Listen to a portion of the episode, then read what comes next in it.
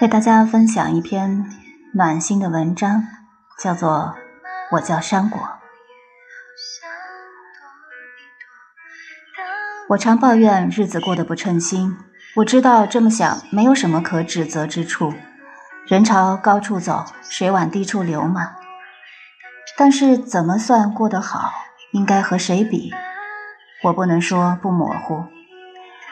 前些日子我出了一趟远门，对这个问题好像有了一点震撼与感悟。我从北京出发到云南元谋县，进入川滇边界，车川之外之所及都是荒山野岭。火车在沙窝站只停两分钟，窗外一群约十二三岁、破衣烂衫的男孩和女孩，都背着背篓拼命朝车上挤，身上那巨大的背篓妨碍着他们。我所在的车厢里挤上来一个女孩，很瘦，背篓里是满满一篓核桃。她好不容易地把背篓放下来，然后满巴掌擦着脸上的汗水，把散乱的头发抹到后面。露出俊俏的脸蛋儿，却带着菜色。半袖的土布小褂前后都是补丁，破裤子裤脚一长一短也满是补丁，显然是山里的一个穷苦女娃。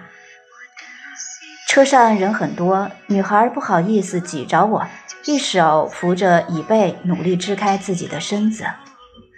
我想让她坐下，但三个人的座位再挤上一个人是不可能的。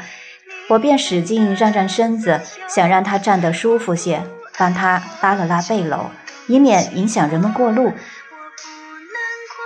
她向我表露着感激的笑容，打开背篓的盖，一把一把抓起核桃朝我的口袋里装。我使劲拒绝，可是没用，他很执拗。慢慢的小姑娘对我已不太拘谨了。从她那很难懂的话里，我终于听明白。小姑娘十四了，家离刚才的沙窝站还有几十里。家里的核桃树收了很多核桃，但汽车进不了山，要卖就得背到很远的地方。现在妈妈病着，要钱治病，爸爸才叫她出来卖核桃。他是半夜起身，一直走到天黑才赶到这里的，在一个山洞里住了一夜，天不亮就背起篓子走。才赶上了这趟车，卖完核桃赶回来还要走一天一夜才能回到家。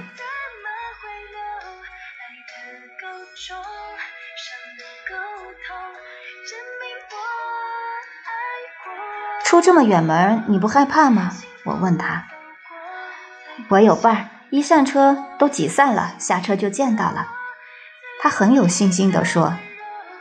走出这么远，买一筐核桃能赚多少钱啊？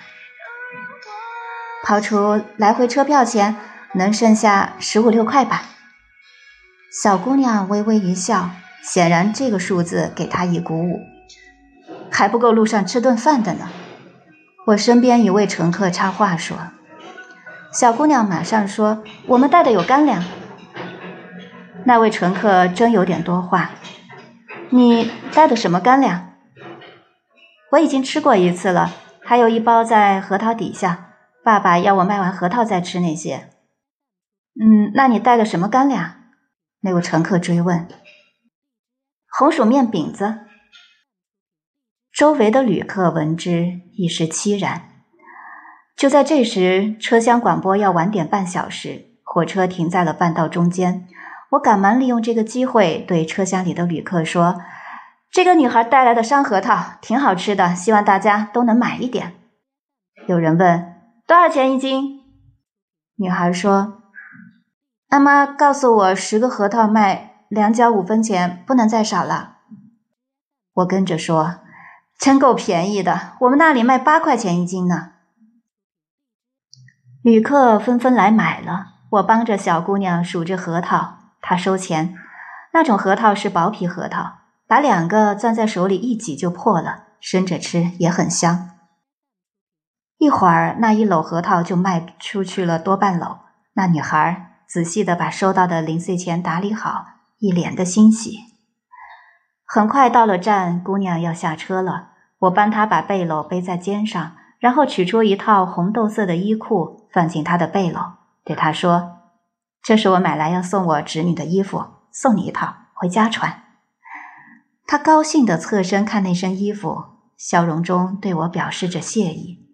此时，一一直在旁边玩扑克的四个农民工也急忙站起来，一手捏着五十元钱，远远伸着手把钱塞给小姑娘：“小妹妹，我们因为实在带不了，没法买你的核桃，这点钱拿回去给你妈妈买点药。”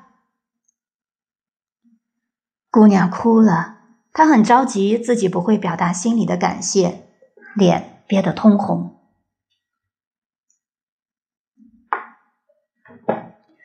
小姑娘在拥挤中下了车，却没有走，转回来站到高高的车窗跟前，对那几位给她钱的农民工大声喊着：“大爷，大爷们！”感激的泪水分挂在小脸上，不知道说什么好。那几位农民工都很年轻。大爷这称呼显然是不合适的。他又走到我的车窗前喊：“阿婆，你送我的衣服我先不穿，我要留着嫁人时穿。”阿婆，声音是哽咽的。阿婆，我叫山果，山果。灿烂阳光下的这个车站很快移出了我们的视线。我心里久久回荡着这名字，山果，眼里也有泪水流出来。车上一阵混乱之后，又平静了。车窗外那一簇簇漫山遍野的野百合，静静地从灌木丛中探出素白的倩影，忽而而过，连同那个小小的沙窝站，那个瘦弱的、面容姣好的山果姑娘。那些衣衫不整的农民工，那份心灵深处的慈爱，消隐在茫茫群山中。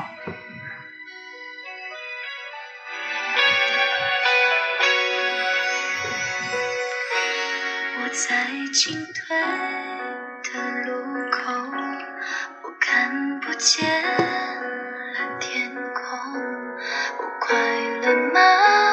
我也好。想躲一躲到你的胸口，我的喜悲，你的自由，就像彩虹等着逗留。你快乐吧？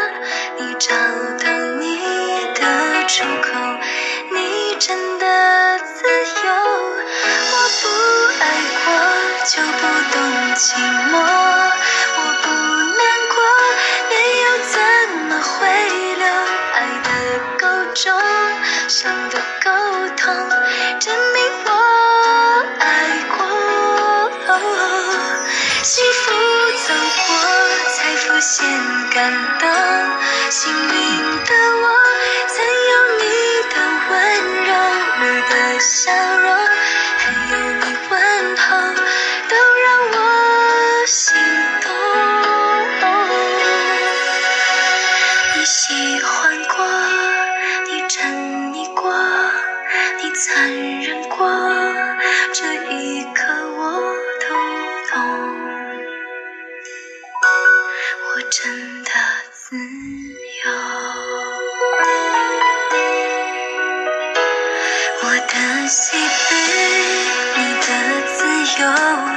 就像彩虹短暂逗留，你快乐吧？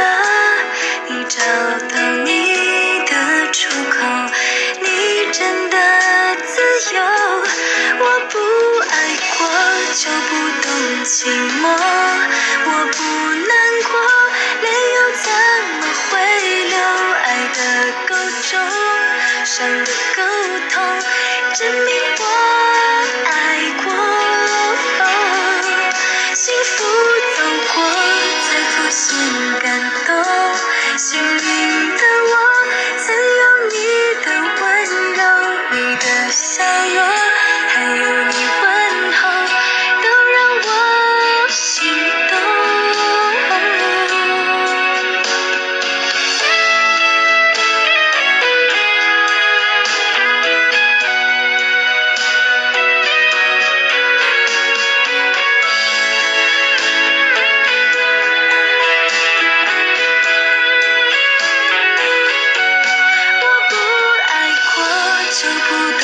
sing